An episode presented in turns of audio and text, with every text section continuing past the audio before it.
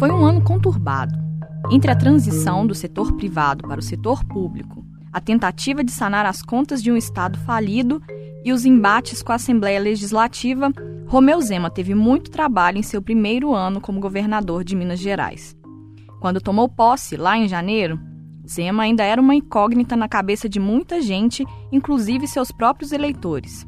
Mas passados 12 meses da administração, já é possível ter uma ideia mais clara de como devem ser os próximos três anos, mesmo que ainda haja espaço para essa relação se consolidar. Zema acabou recuando de algumas de suas promessas de campanha, como o fim do uso de aeronaves do governo e dos jetons, uma espécie de gratificação a secretários por participarem de conselhos de estatais. Também precisou afinar melhor sua relação com a imprensa, em comparação com o início do ano. Por outro lado, tem demonstrado empenho para pagar em dia os salários do funcionalismo público e colocar as contas do Estado em ordem. Bate muito na tecla da privatização das estatais, e da adesão ao regime de recuperação fiscal, programa do governo federal para estados no fundo do poço financeiro. Eu sou João Renato Faria. Eu sou Jéssica Almeida e esse é o Tempo Hábil, podcast do jornal O Tempo, que traz toda quinta-feira, a partir das três da tarde, assuntos relacionados a Minas Gerais, um olhar mineiro sobre questões mais amplas.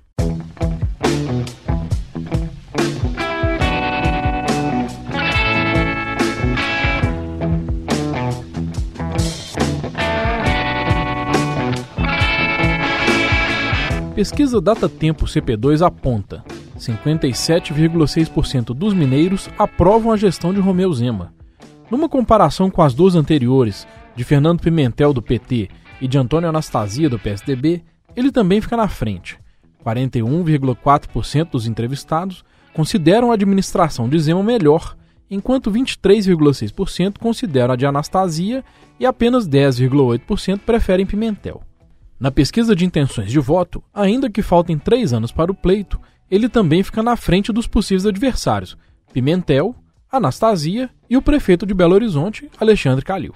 Apesar da aprovação a Zema, 57,2% da população segue pessimista quanto à situação de Minas Gerais, e é inegável que ainda há muito trabalho a ser feito.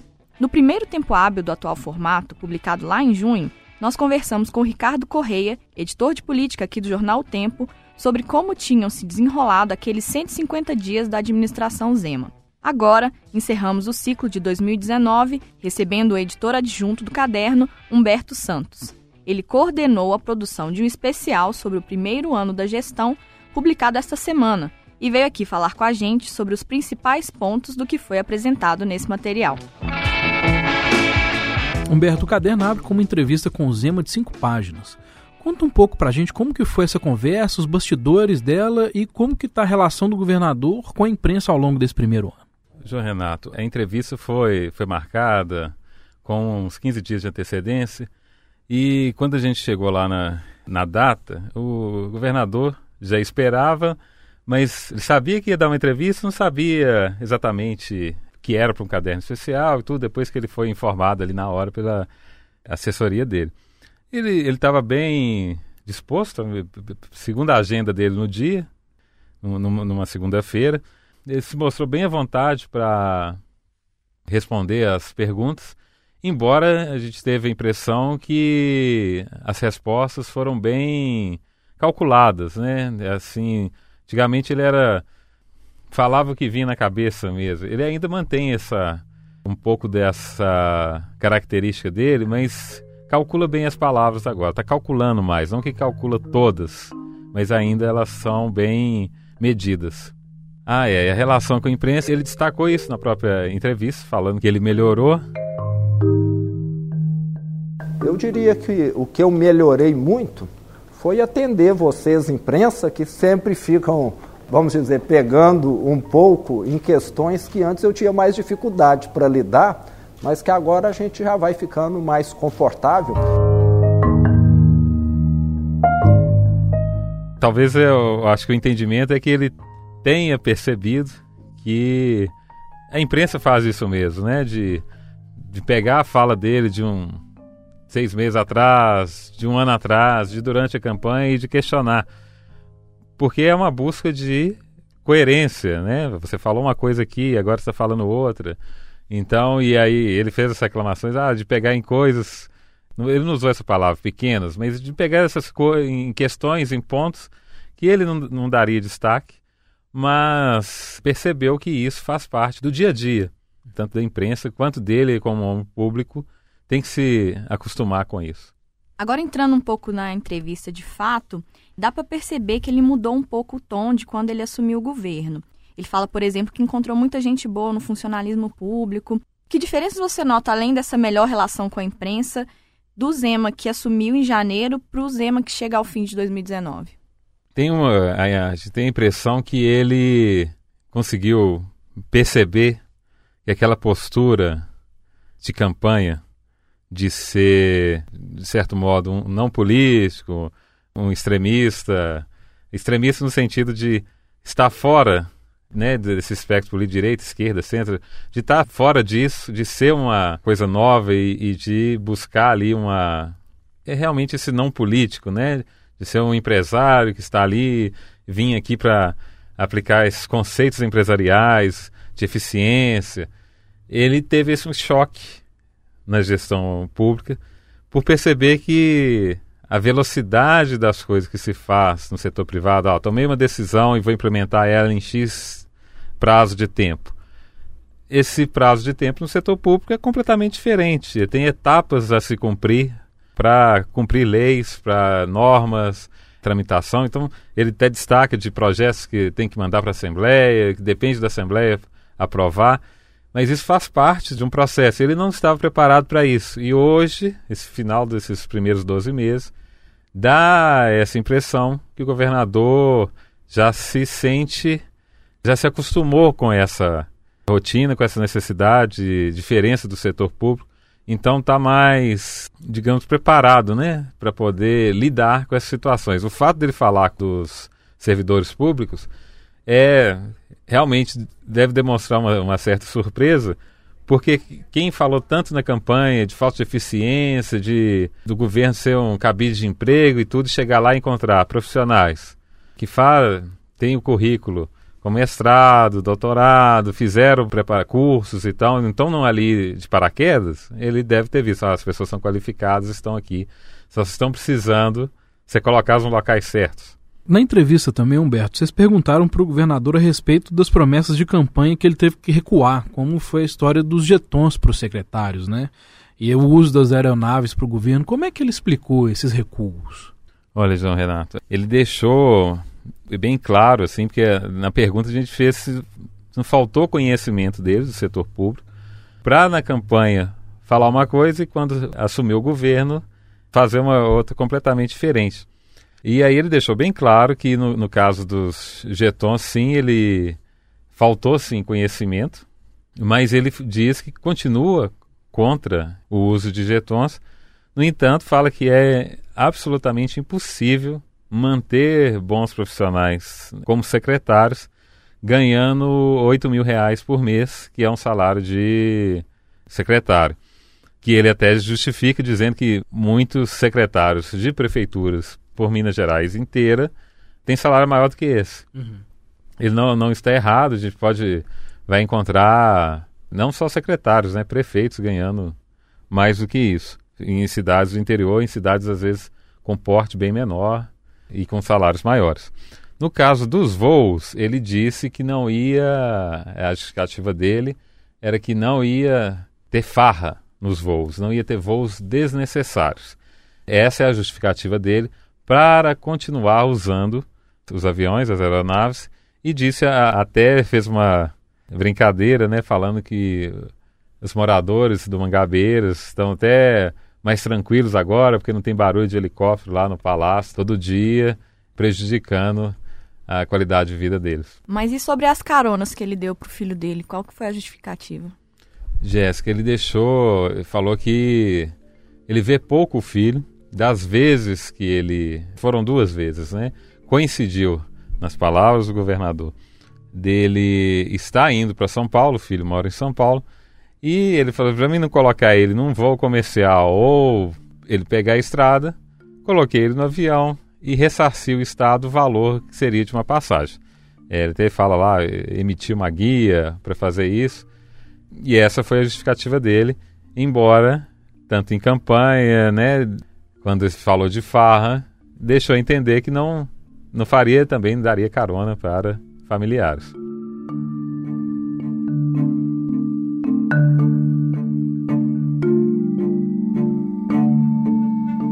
Humberto Caderno também tem uma pesquisa que é muito reveladora, né, que foi realizada pelo Instituto Datatempo CP2, com a opinião dos mineiros sobre o Zema. Primeiro, tem o percentual de aprovação da administração, que é alto, né, 57,6%, apesar de ser menor do que o número que elegeu ele, que foi de 71%. Como é que se avalia esse dado? Olha, João Renato, são, são instâncias diferentes, né? A aprovação de governo com a votação. A votação a gente pode ter uma, uma relação forte naquele momento da eleição de ele encarnar o novo e tinha naquele momento ele seria além de encarnar o novo ele era o candidato que fugia da polarização PT-PSDB. O PT não conseguiu ir para o segundo turno, como Pimentel, como governador, não conseguiu ir. E o Anastasia, que até então liderava as pesquisas, foi para o segundo turno com ele mas em segundo lugar.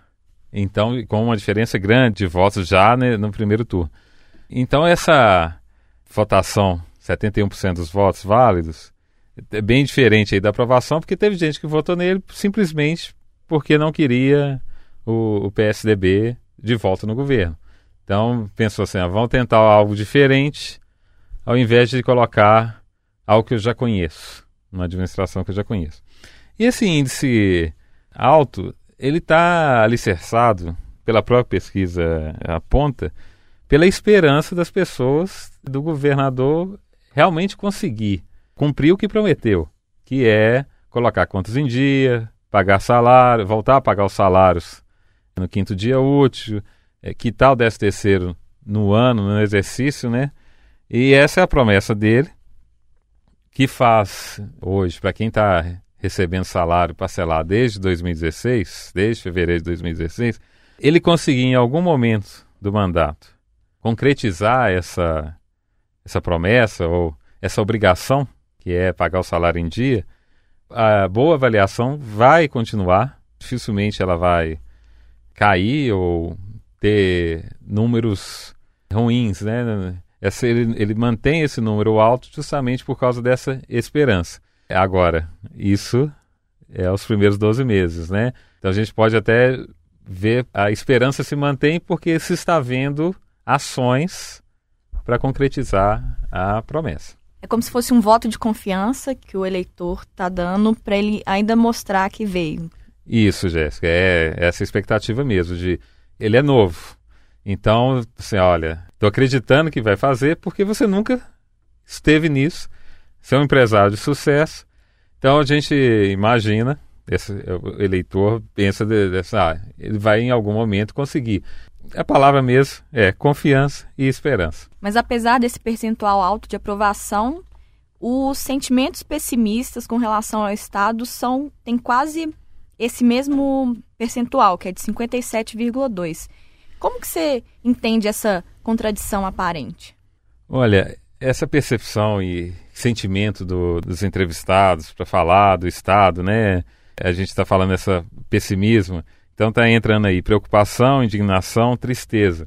É fruto dos anos anteriores, né? Então o, é, o eleitor, o mineiro, está se manifestando né, pessimista porque viu o Estado quase quebrou ou quebrou na, na opinião de algumas pessoas e tem essa dificuldade de realizar, se não tem, tem essa dificuldade de realizar o mínimo que é pagar os servidores em dia, imagine fazer outras coisas, desenvolver programas, construir estradas, reformar estradas, manter hospitais, os hospitais regionais que foi bem explorado na campanha por todos os candidatos. Então ele tem esse sentimento pessimista pelos anos anteriores. Ele ainda não conseguiu, embora ele tenha esperança de que o governo consiga cumprir a promessa e cumprir o básico, que é pagar em dia, ele ainda tem um pouco do passado nessa opinião. A pesquisa mostra também, Humberto, que o Zema é favorito à reeleição. Se ela fosse hoje, ele ia ter 39,2% dos votos válidos, né?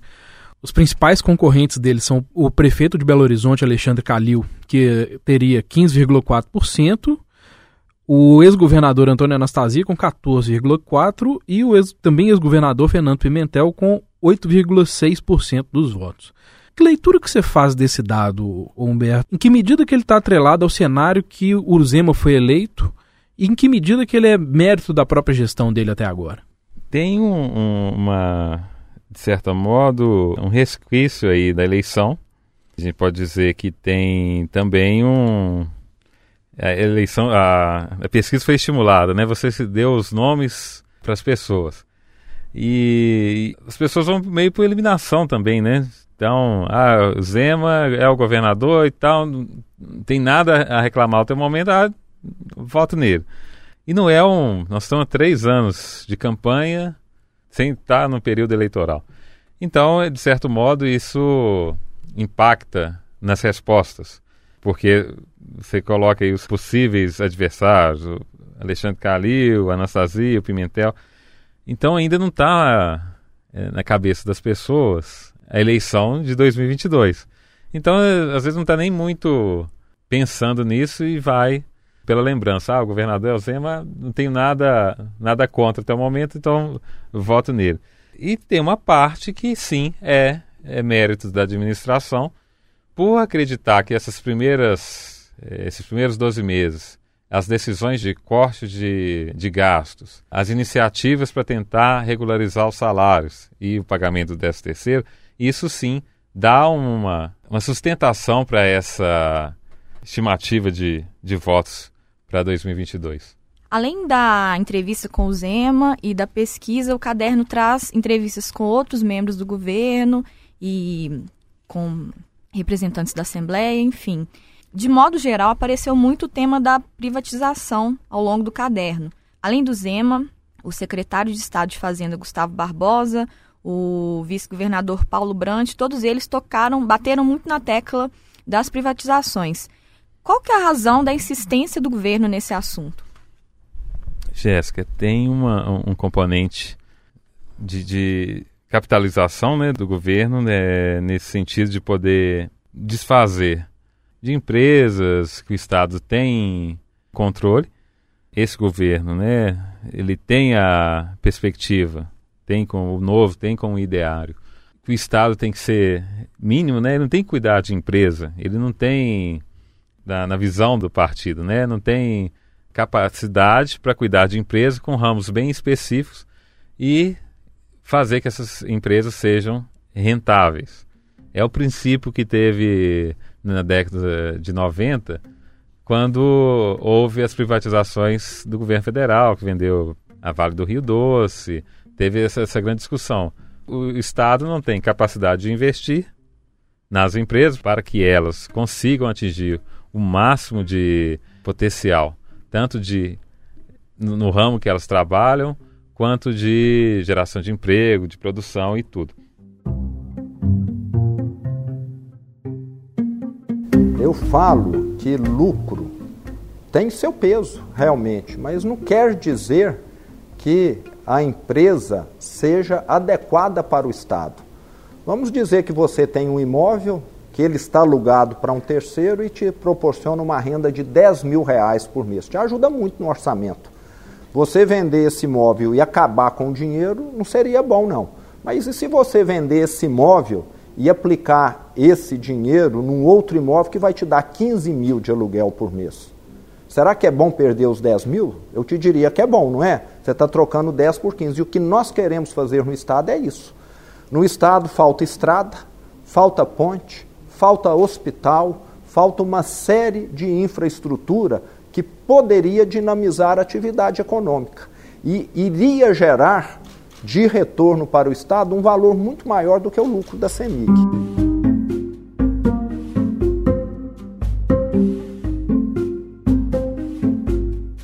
Então é, é, tem esse ponto de se ver, tirar esse patrimônio, o dinheiro entrar no Estado e o Estado não ter essa preocupação.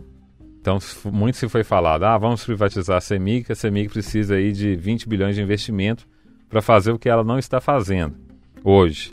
E tem um outro componente que é o componente do plano de recuperação fiscal, que entre as exigências do plano para que o Estado possa aceitar o acordo com o governo federal e o governo federal suspenda a cobrança dos, das parcelas, esse plano ele exige que empresas públicas sejam privatizadas. Então, é, essa insistência em dizer que ah, tem que privatizar, tem que privatizar, tem esse componente também, que é visto como salvação pelo governo. Se não tiver o plano de recuperação fiscal, fica muito difícil do Estado conseguir sair dessa situação se não houver uma, um crescimento econômico no país que justifique uma arrecadação maior. Então, na situação de hoje, com a arrecadação que tem-se hoje, nas palavras do governo, deixar bem claro, é necessário ter o plano de recuperação fiscal para suspender o pagamento da dívida por três anos, para conseguir assim colocar as contas em dia e depois é como se fosse rolar a dívida por mais três anos e nesse tempo conseguir tentar pôr o caixa em dia. A questão, Humberto, é que para aderir a esse regime precisa da aprovação da Assembleia, né? O Ricardo teve aqui em junho conversando com a gente e na época essa relação do Zema com a Assembleia ainda era muito conturbada, né? Como que ela se desenvolveu de lá para cá?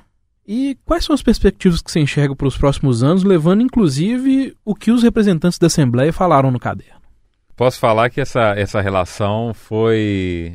continuou de altos e baixos. Por momentos, às vezes, parecia que a relação ia bem, uma palavra mal colocada numa frase, uma declaração dada por um integrante do governo num contexto fora da Assembleia, mas cobrando a Assembleia a votar.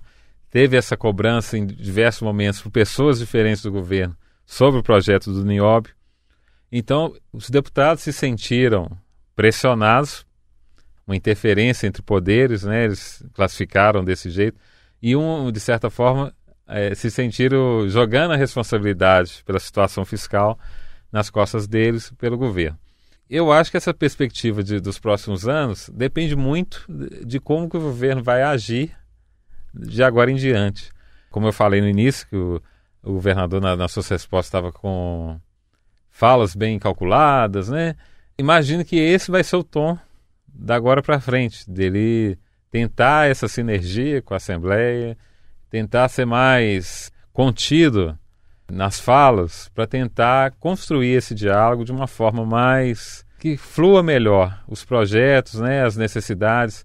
Algumas declarações nesse sentido já foram dadas, tentando corrigir outras, mas dizendo justamente disso, dessa necessidade de ah, não, a Assembleia tem esse papel mesmo de revisar o que a gente manda, de acrescentar, de, de melhorar.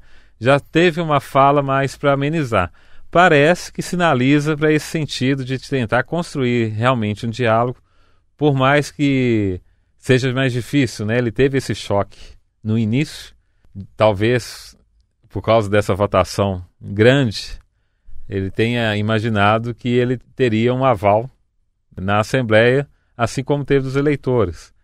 Então, talvez ele tenha imaginado assim, não, tudo que eu mandar vai passar fácil, não preciso conversar com o deputado, é minha vontade população me, me elegeu, vai ter o mesmo princípio na Assembleia. Não foi isso, né? Até que surgiu aí o Assembleia Fiscaliza com quase uma nos bastidores, claro, né? Porque ninguém falou isso a pleno pulmão. Mas a, a Assembleia Fiscaliza, que foi um projeto da mesa diretora para obrigar os secretários a ir lá prestar contas, coisa que não existia. Foi uma espécie de retaliação e que foi bem sucedido para a Assembleia principalmente, porque pôde colocar secretários lá para cobrar deles explicações de várias coisas e isso, de certa forma, possibilitou melhorar essa relação até mesmo dos secretários com os deputados, que eles tinham essa resistência de, ah, ah eu tenho que falar com o deputado, não, deixa eu trabalhar aqui, não vou perder tempo. Então, essa coisa de obrigá-los a ir lá forçou essa melhoria de relação, né? A relação melhorou, forçado ou não, mas está caminhando e sinaliza que vai ter um diálogo maior.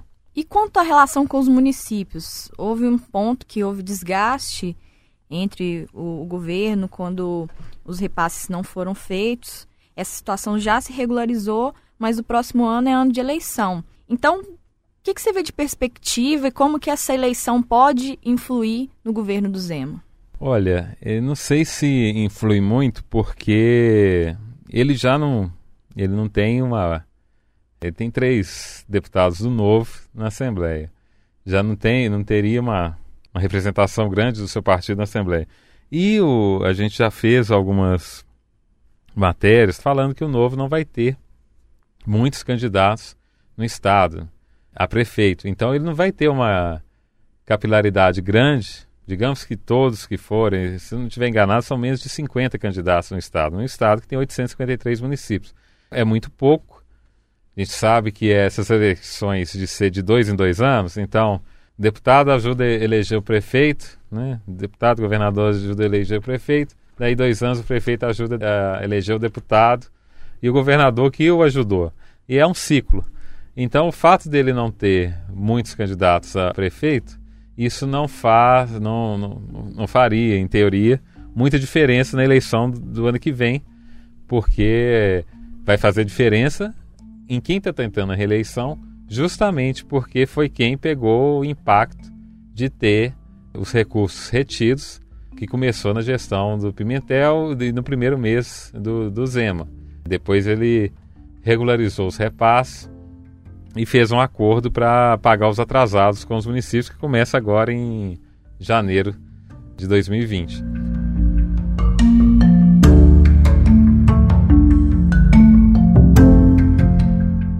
Os prefeitos ficaram extremamente anti-governo no início, porque eu acho que liam aqui na minha testa Pimentel 2, que eu ia continuar procedendo de forma irresponsável. Mas em fevereiro, no dia 1 nós começamos a fazer os repasses, que são de direito dos prefeitos, e eu falei para todos eles: podem deixar que o que é problema meu eu assumo.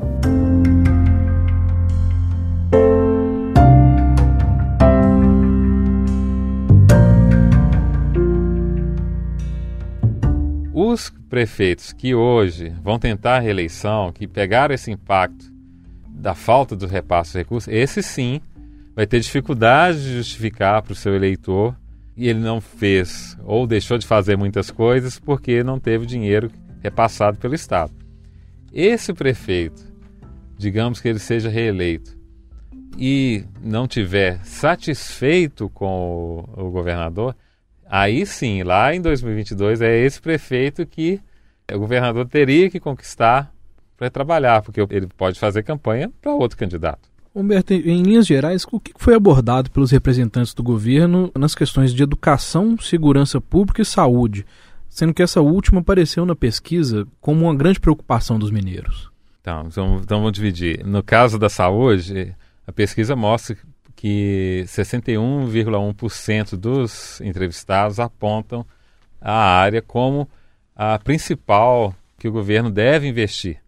Então é um, há um anseio grande da população na área de saúde de perceber melhora no serviço. Então a gente pode pensar em todo o estado, os hospitais regionais que foram prometidos há pelo menos oito anos em campanhas diferentes, poucos saíram, né? Tem muitos aí esqueletos precisando, faltando pouco para terminar, mas não está funcionando. Que são hospitais que aliviariam a demanda em Belo Horizonte e ou evitariam grandes deslocamentos de pacientes do interior para a capital.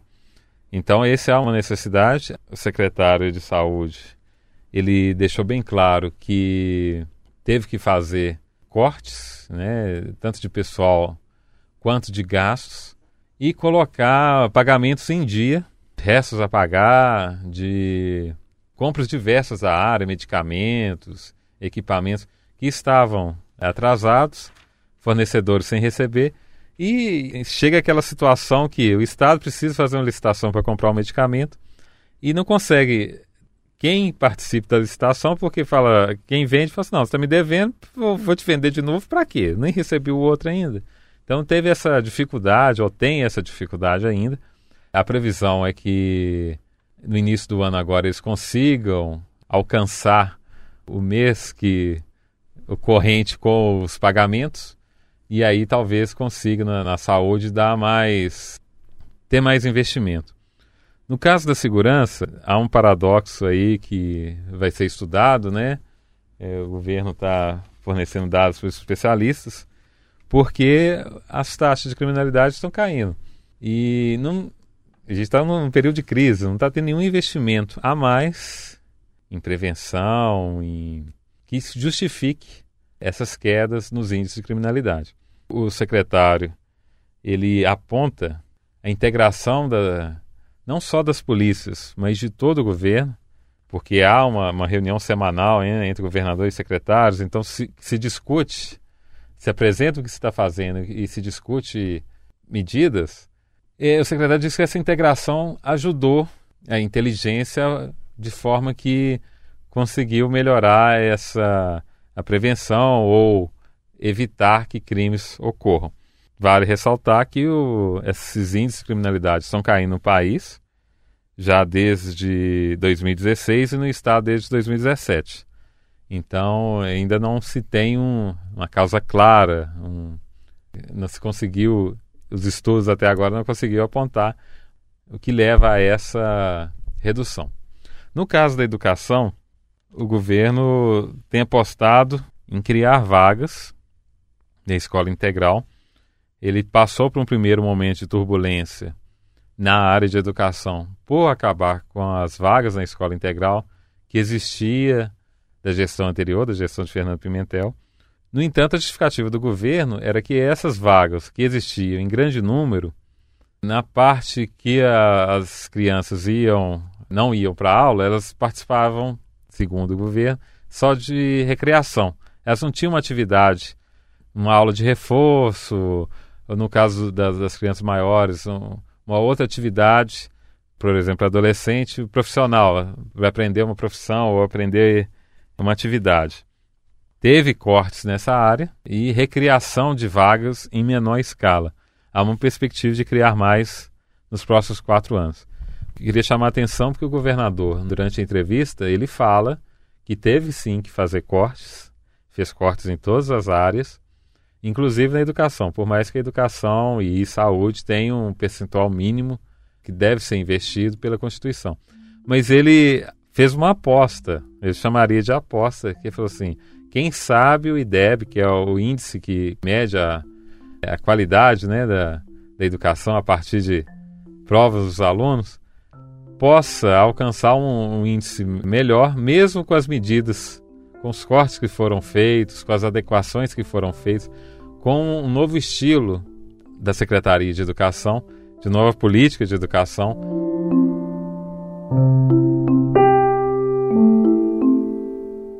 Nós vamos ter agora no início do ano a publicação do IDEB, vamos aguardá-la, né? é prematuro ainda falar.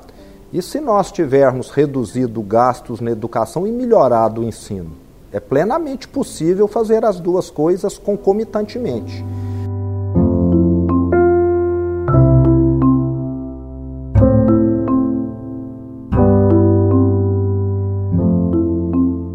Então esse deve sai em janeiro, é uma aposta. Se melhorar o número, de certa forma vai ratificar as propostas que o governo tem para a área de educação. Humberto, só para terminar nossa conversa, quando o Ricardo teve aqui em junho, ele fez uma aposta de que o Zema ia se conformar melhor às dinâmicas da política ao longo do tempo. Pela sua fala, dá para perceber que esse movimento está acontecendo. Quanto isso precisa evoluir ainda? E o que, que você enxerga para o governo nos próximos anos de desafio? Sim, esse movimento de conformação está ocorrendo. É nítido desde o início do ano, quando ele assumiu com agora, esse momento de fim do primeiro ano, né, que ele já se, vamos dizer, enturmou né, com, a, com a política, de saber lidar um pouco mais com os atores políticos, de ter mais cuidado e, e atenção com os atores políticos mesmo, né, no, de, de saber, assim, não, eu preciso realmente dar atenção aqui a relação com a Assembleia, ah, eu preciso atender um representante do, do terceiro setor, eu preciso criar esses diálogos para poder caminhar no governo e chegar a algum ponto. Esse movimento está ocorrendo. A sinalização até agora é que ele vai continuar nesse sentido de criar mais pontes do que destruir. Então eu acho que a perspectiva é boa nesse sentido de vou manter a iniciativa do diálogo. Mas vamos ver se ele vai conseguir manter essa estratégia. Os passos para isso já deu. A estratégia de talvez de calcular mais as palavras é uma delas, já para não dificultar essa relação. E a sinalização é essa: vai conseguir manter essa conformação, essa construção e adequação ao meio político. Humberto, obrigada por ter vindo aqui conversar com a gente.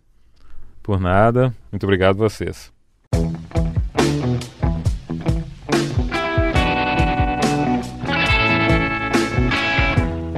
Você ouviu o Tempo Hábil, podcast do jornal o Tempo, que traz toda semana assuntos relacionados a Minas Gerais, um olhar mineiro sobre alguma questão. Antes de encerrar, eu queria pedir para você que ouve o Tempo Hábil que responda uma pesquisa que estamos fazendo sobre as preferências dos ouvintes. Ela vai ser divulgada nas redes sociais do jornal O Tempo ao longo dos próximos dias e também está disponível no endereço otempo.com.br barra podcasts barra tempo traço hábil. Eu sou Jéssica Almeida. E eu sou João Renato Faria.